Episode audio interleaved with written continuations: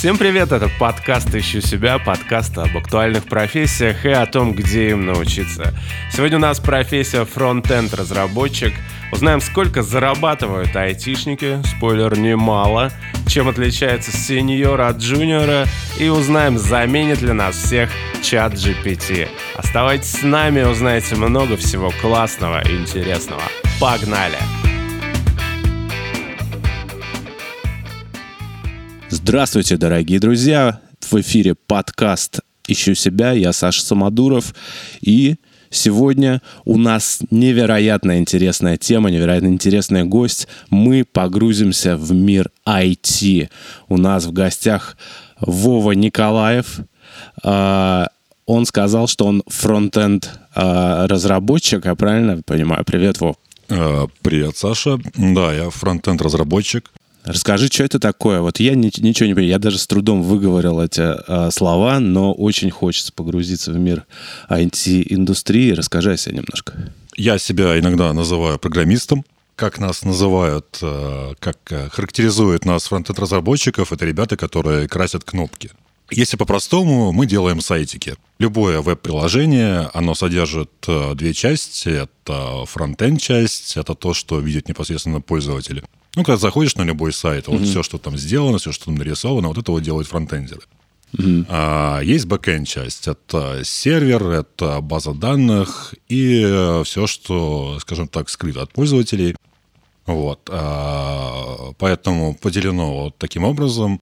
А, весь интерфейс делают фронтенд разработчики, всю какую-то внутрянку делают бэкендеры, есть ребята еще фуллстеки, которые делают и то, и другое. Угу. Скажи, пожалуйста, а насколько сложно научиться профессии, ну, допустим, вот, э, чтобы дойти до, ну, например, там, твоей квалификации, сколько там лет или месяцев, или, ну, в каких там единицах, сколько потребовалось времени тебе? А, ну, какой-то четкой прямо цифры назвать не могу. А, но мне, допустим, понадобилось, а, сейчас я на позиции middle разработчика, middle, ну, то есть такой средний. В принципе, на самом деле, по трудовой я даже был сеньором, но больше себя все-таки, ну, то есть таким самым старшим, а себя воспринимаю как, ну, middle плюс такой. Начал я изучать самостоятельно в конце 2017 года. Для того, чтобы дойти до, ну, для junior уровня, такой самый минимальный, наверное, потребуется, ну, где-то плюс-минус год, угу. чтобы там освоить освоить как-то теорию, чтобы научить там что-то делать, чтобы а, делать это все как-то относительно быстро, качественно. А, ну, то есть а, такой базовой ступени где-то около года. Дальше уже в зависимости от того, какие амбиции, насколько ты обучаем, насколько ты, в принципе, хочешь обучаться. То есть ориентировочно от года дальше уже как пойдет твоя карьера непосредственно. Угу.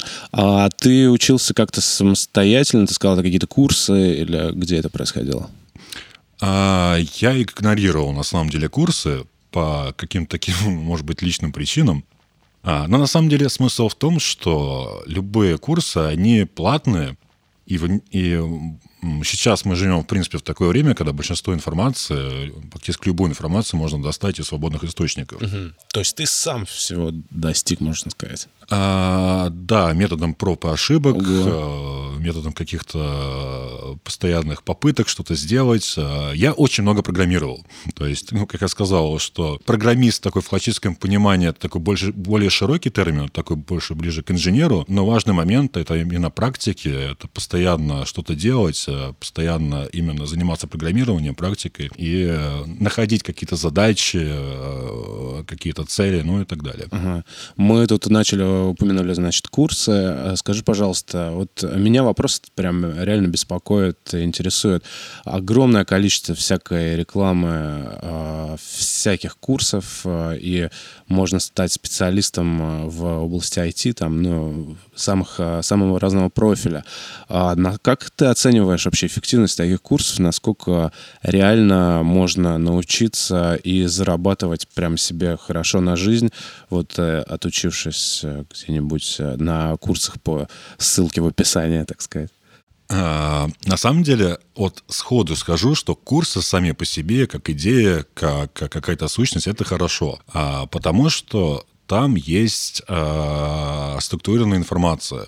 То есть ты идешь от каких-то основ, там, от А до Я, и ты можешь посмотреть какие-то практики, которые люди используют, ты э, понимаешь терминологию, ты изучаешь какие-то новые слова, которые тебе могут потом пригодиться. Но тут очень важный момент, поним, э, нужно понимать, что, э, во-первых, если тебе обещают э, гарантированное трудоустройство э, по окончании курсов, тут нужно сначала, тут нужно по-любому немножко поднапрячься, потому что тебе никто не может гарантировать трудоустройство в принципе. И э, если ты э, готов заплатить, ну, там, условно, там, курсы такие не дешевые, но 1100 они могут стоить, там, 40 тысяч, 40, там, 100 тысяч, в зависимости от э, компании, которую предлагают. А в смысле, что тебе потом будут гарантировать трудоустройство, тебе нужно ну, крепко задуматься по этому поводу. Угу. Обычно там предлагают еще и менторов. И звучит это, конечно, здорово. Но как практикующий специалист могу сказать, что обычно на менторство времени очень мало. Угу. И большинство разработчиков, они достаточно загружены на своей основной деятельности и относятся к менторству как к чему-то такому второстепенному. И э, к своим стажерам, ну, каким-то таким ребятам, которые немножко надоедают своими mm-hmm. вопросами. Но сильно, конечно, зависит от самого человека, но а, зачастую так бывает. И, и нужно понимать, что тебе не будет ментор прямо все разжевывать, что он тебе будет что-то постоянно рассказывать, тебе постоянно помогать. Он будет приходить тебе время от времени. И хорошо, если он действительно к этому предрасположен, как преподаватель. А, нужно это всегда держать. Но есть очень много курсов. А, я же могу, на самом деле, назвать там какие-то Udemy, например. Да, конечно, конечно. Вот. Они стоят относительно относительно недорого. То есть там, ну, сейчас я не буду прям э, говорить точные цифры, потому что могу плавать. Но там по скидке рублей за 600, за 1000 можно купить условно курс. Mm-hmm. А, там тебе не будет ментора, там не будет, ну, там будет какой-нибудь набор видеоматериалов. Ты можешь посмотреть, э, ты можешь там пошагово это все проходить, э, изучать, и это будет на самом деле только на пользу. Mm-hmm. Потому что, еще раз повторюсь, это будет структурировано, а не так хаотично. А скажи, помимо вот, ну, курсов и самостоятельного обучения, какие-то еще пути есть? Вот решил я значит, стать айтишником, куда мне двигаться, если вот эти а, первые два пункта мне не подходят? Ну, на самом деле, IT-сфера, она сейчас а, очень обширная. А, есть разработка, разработки там много направлений. Есть фронтенд, бэкенд, бэкенд, там куча языков. Ну, сейчас популяризируется там data science и так далее. Помимо разработки есть еще и аналитика, есть менеджер проектов, есть а, тестировщики, есть, а, ну, дизайнеры тоже. То есть направлений, в принципе, их очень много. Угу. И а, если ты хочешь именно, ну, зайдем с моей точки зрения именно в разработку, именно в программирование, тут нужно именно прощупать, насколько тебе это интересно. Потому что, ну, тут есть такой момент, момент, э, ну, скажем, прямо задротство. Как, э, ну, ты как музыкант э, тоже понимаешь, что угу. музыкальная индустрия, в принципе, занятие музыкой, музыки, это, конечно, все прикольно, это интересно, но нужно очень много уделять времени, очень много задрачивать там игру на гитаре, там какие-то новые технологии да, и так да, далее. Да, да, да. А тут абсолютно то же самое. Если у тебя есть какой-то к этому интерес? Ты вот начал этим заниматься и можешь просидеть, там, я не знаю, 14 часов, условно, без остановки, там, сходить только там поесть пару бутербродов и э, больше ничем э, забыть там про какие-то пьянки, гулянки, я не знаю, там друзей. Иногда, может быть, девушке меньше уделять внимание. Опа-па. Э, готов там сидеть вот так вот сутками, то, в принципе, вперед на самом деле. Ты рано или поздно достигнешь успеха. Это будет идти тяжело, если ты будешь заставлять, если ты будешь там видеть эти трехзначные суммы себе и представлять боли в голове, но при этом вот прямо у тебя душа вот корежится от этого. Тут уже нужно задуматься, на самом деле, о каких-нибудь других направлениях, возможно. Ну, а ты, значит, упомянул а, деньги. А, скажи, пожалуйста, как скоро придут, ну, там, первые реальные деньги, может быть, я не знаю, на твоем опыте, или примерно ты представляешь, как это происходит, когда ты такой, ну, все, я могу как бы этим делом жить?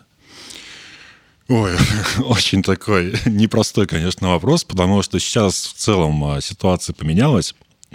А, на тот момент, когда я э, обучался, первую свою зарплату, наверное, такую хорошую, когда я мог прям так расслабиться, закрыть там свои кредитные карты и так далее, а, я получил, наверное, где-то через года полтора, может быть, даже два. Угу. Первую работу я получил буквально, наверное, буквально сразу же.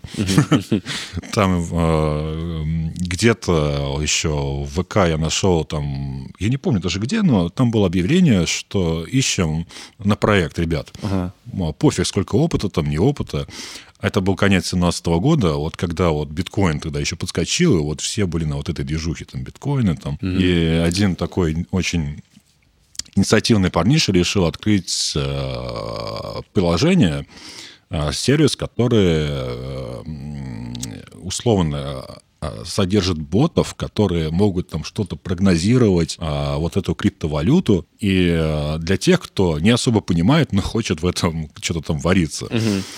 Вот. И э, там собрали команду. Я был абсолютно нулевой э, верстальщик, фронтенд-разработчик. Там были ребята поопытнее, которые там на бэкэнде. А, был дизайнер, там он, кстати, очень хороший прям макет такой красивый подготовил. Вот. И при этом подош, подошел даже очень профессионально. То есть он использовал инструменты, которые он там вот и джиру подключил. А, ну, такой, угу. как э, для понимания а... В общем, первая работа быстро пришла, да, но трансформировалась в деньги она через какое-то время все-таки. А, пришла она быстро, но никаких денег не принесла. Просто какой-то опыт, на самом деле, взаимодействия с командой. И он, на самом деле, был реально очень ценный. Угу. Поэтому даже если ты поначалу... Ну, там, в принципе, обещали потом процентов со всего этого, но ничего не получилось. Но главное, что я понял, как взаимодействовать, в принципе, вот в этой IT-сфере с людьми. Угу.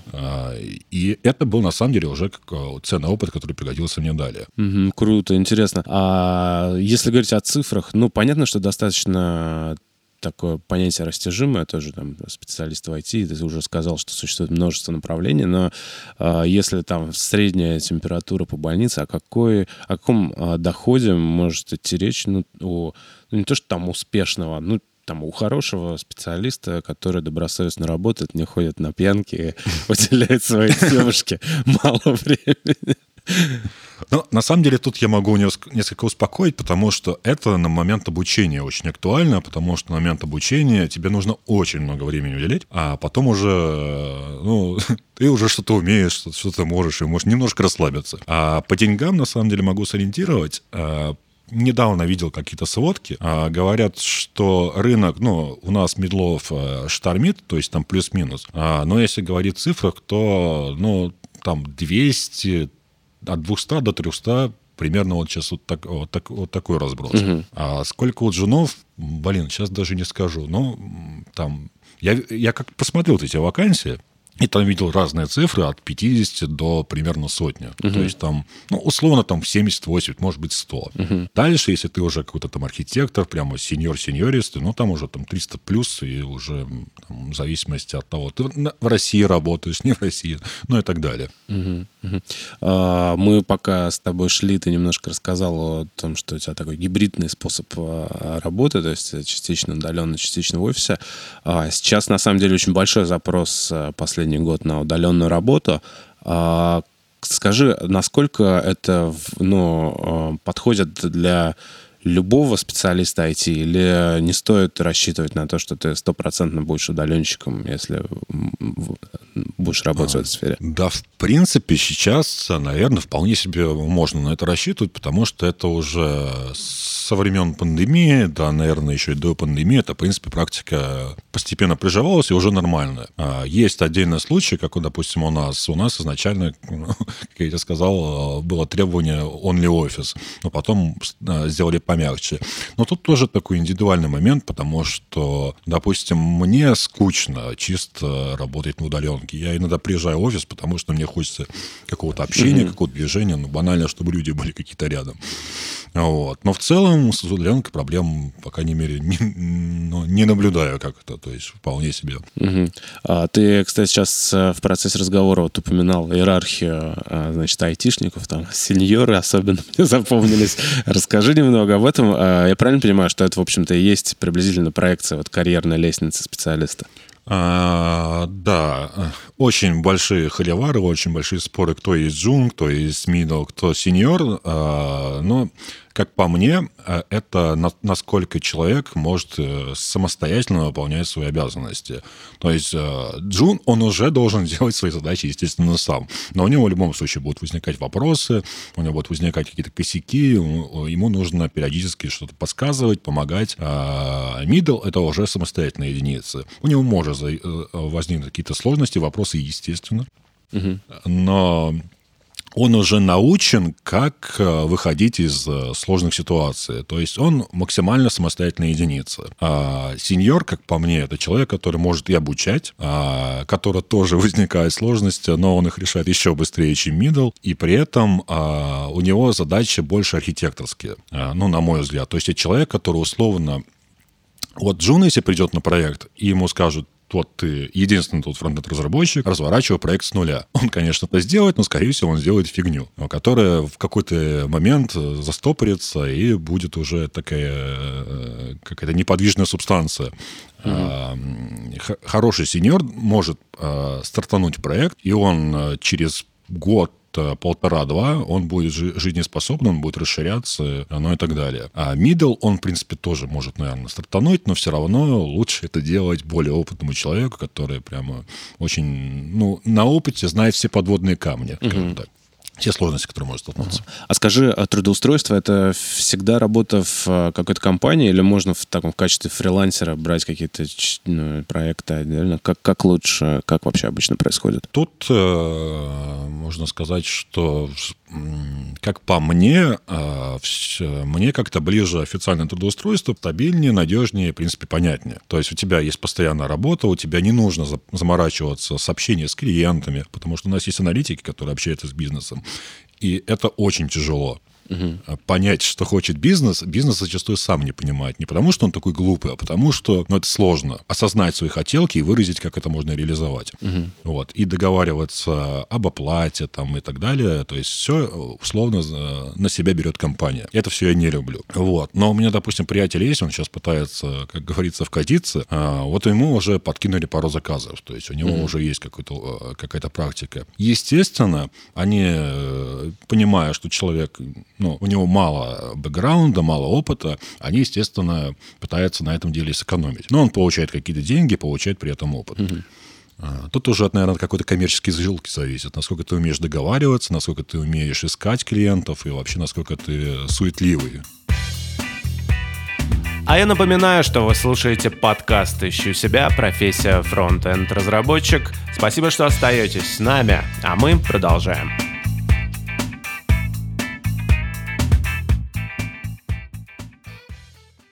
Вов, расскажи, пожалуйста, о том, кто а, конкретно среди там сеньоров а, и джуниоров какой работой занимается, то есть насколько длинные, сложные проекты каждый из вот этих вот ребят может на себя взять, как это устроено? Тут на самом деле очень индивидуально. Обычно э, распределяются обязанности, ну, в зависимости от, тоже от проекта. То есть, условно, можно представлять э, себе там, э, ну, взять какой-нибудь там банковский портал, банковский сайт, допустим, Тинькова. Вот он очень сложно устроен, там очень много там всяких форм, там микрофронтенда, ну, если там э, вникать в, э, в технологические, в технические там детали, проще сказать, что там очень много нюансов. Он, э, вот это такой, скажем так, сложный проект. Вот, и там много команд, там смежные команды и так далее. А, все вместе, скажем так, и джуны, и сеньоры, и медлы работают а, над одним и тем же проектом. Угу. Вот. А джуну, в принципе, можно поручить практически любую задачу. То есть какого-то нет такого прямо вот джуновские задачи, есть медловские, mm-hmm. есть сеньорские. А, но не считая каких-то именно архитектурных моментов, когда нужно что-то, ну, там, исследовать, там, ресерчить, то есть какие-то новые прямо очень тонкие технологии, которые, ну, Джун, наверное, может сделать, но ему потребуется на это гораздо-гораздо а, больше времени, скорее всего, он может сделать это еще и как-то криво и неправильно. Вот. А, но какие-то типовые задачи может взять э, специалист любого грейда. Просто Джуну потребуется чуть больше времени, там он может задавать какие-то вопросы и так далее. А в целом, я не уверен, что ну, ответил прямо на поставленный вопрос, но... Не, ну в целом понятно, наверное, да. А, такой последний, наверное, вопрос по существу у меня. Я э, хотел узнать... Ну, если ты этой информацией обладаешь, как ты оцениваешь? Просто возникает ощущение сейчас, что только не ленивый э, не пытается лезть, э, только ленивый не пытается лезть в IT. А не перенасыщен ли рынок этих специалистов и ну, насколько большая конкуренция в сфере, э, насколько сложно будет получить работу в ближайшем будущем? А, ну, да, тебе абсолютно не кажется. Действительно, так оно и есть. Не по ощущениям. Ну, могу сказать, что самая мясорубка это на самом деле на этапе джуна. А даже в те времена, когда я а, входил в серу, это был там 18 год, попасть на позицию джуна было очень сложно. А даже тогда. а, потому что желающих много, курсы существовали уже тогда, уже много этих курсантов, которые там что-то там умеют, что-то не умеют. А, поэтому именно пробиться, да, это очень сложно, и, скорее всего, будет... Э, но, хотя, может быть, уже какой-то пик наблюдается, потому что, скорее всего, люди уже почувствовали какое-то в этом разочарование, потому что это было на хайпе какое-то время назад, но сейчас уже я уже не вижу прямо, чтобы ото всех щелей прямо именно курсы программирования. Вот, а, поэтому а сейчас, да, пробиться, думаю, все равно реально. Если, ну, как я сказал, ты вот такой в хорошем смысле задрот, если готов этому уделять время, если ты готов там учиться развиваться и пробовать, а, по крайней мере, а, сейчас на уже таких средних позициях а, я попал под сокращение как раз э, летом этим, вот, и э, найти работу было несложно. Ну, может, мне, конечно, повезло, но достаточно быстро я уже вернулся в строй. Поэтому на более опытных позициях все равно рынок, он есть, есть и предложения, есть вакансии, есть в целом. Когда попал под сокращение, золотой парашют получил? А, да, все нормально. 20 окладов. Я мог, да, какое-то время не париться, но скучно было. Притом, откровенно говоря, а, я ничего не делал, наверное, с мая потому что там были проволочки с э, заказчиком, то есть, условно, на... Э, ну, это аутсорсовая компания, галера так называемая. Э, то есть нас и не, не давали пинкопад за конкретного, говорили, что мы еще не разрываем контракт прямо, мы платим еще, но заказчик платил, но при этом Точнее, наоборот, заказчик уже какой-то момент не платил, а наша компания нам до сих пор платила. И при этом-то практически не было работы. Нас держали, скажем так. Угу. Вот, поэтому я где-то с мая по август практически ничего не делал, просто зарплату получил. Потом еще компенсация.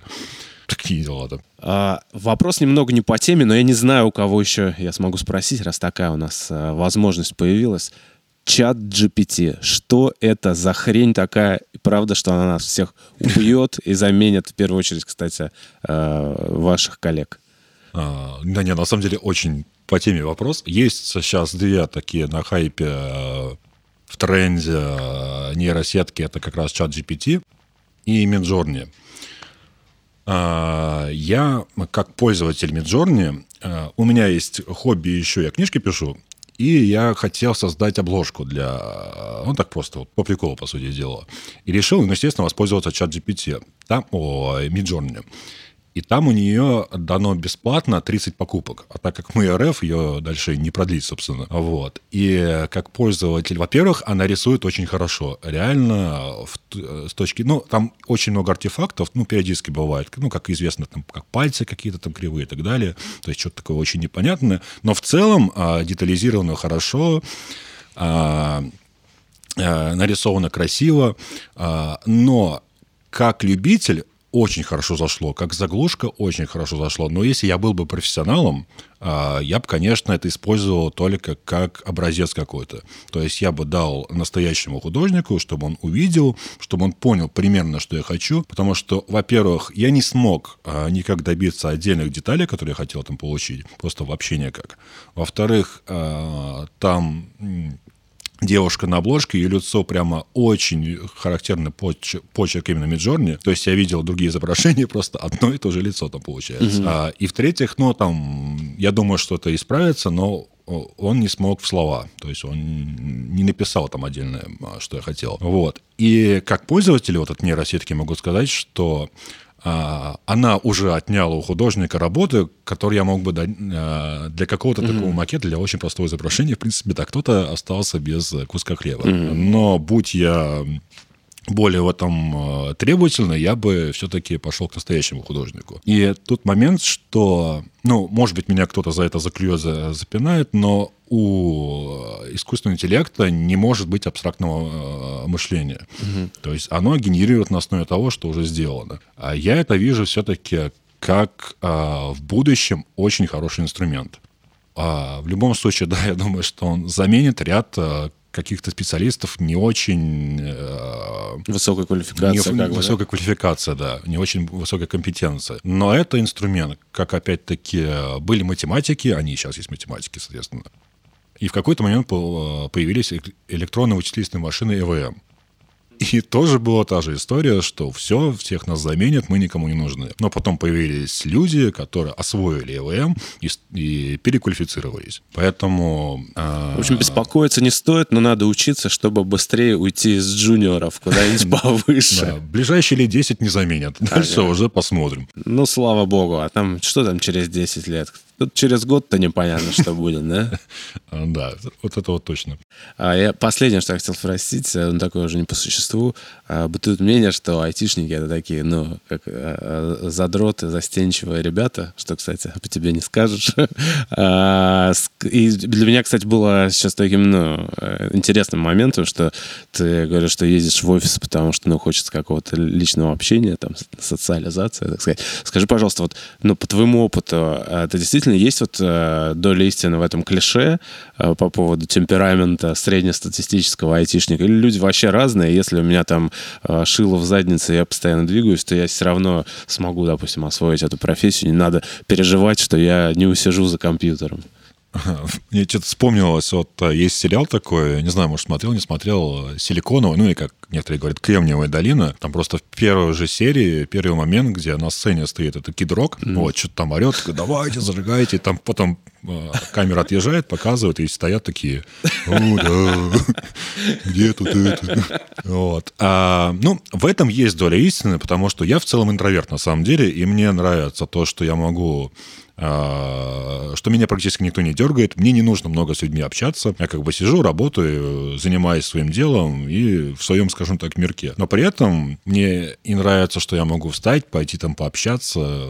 То есть люди в целом, наверное, да, они более такие закрытые, более застенчивые, может быть, чем там в каких-то других сферах, не знаю, там в том же маркетинге или в продажах там или еще где-нибудь. Но на самом деле ребята абсолютно разные, есть очень общительные, есть ну, все обычно веселые, любят пошутить, там, сходить там, в бар так, и так далее. Поэтому, на самом деле, те же самые люди, просто, ну, увлеченные своим, ну, более интровертные в целом по больнице среднего. Но э, не такие, как э, в стереотипах 90-х, что они такие все в свитерах, такие угрюмые, такие постоянно такие. Не Фреда. Вов, спасибо, что пришел. Э, было очень интересно поговорить. Э, классный подкаст получился. Да, спасибо, что пригласил. Надеюсь, что-нибудь полезное кому-нибудь донес. Это был подкаст «Ищу себя». Спасибо, что слушали нас. Ставьте лайки, подписывайтесь на наши соцсети и слушайте новые выпуски, а также зацените старые. До новых встреч!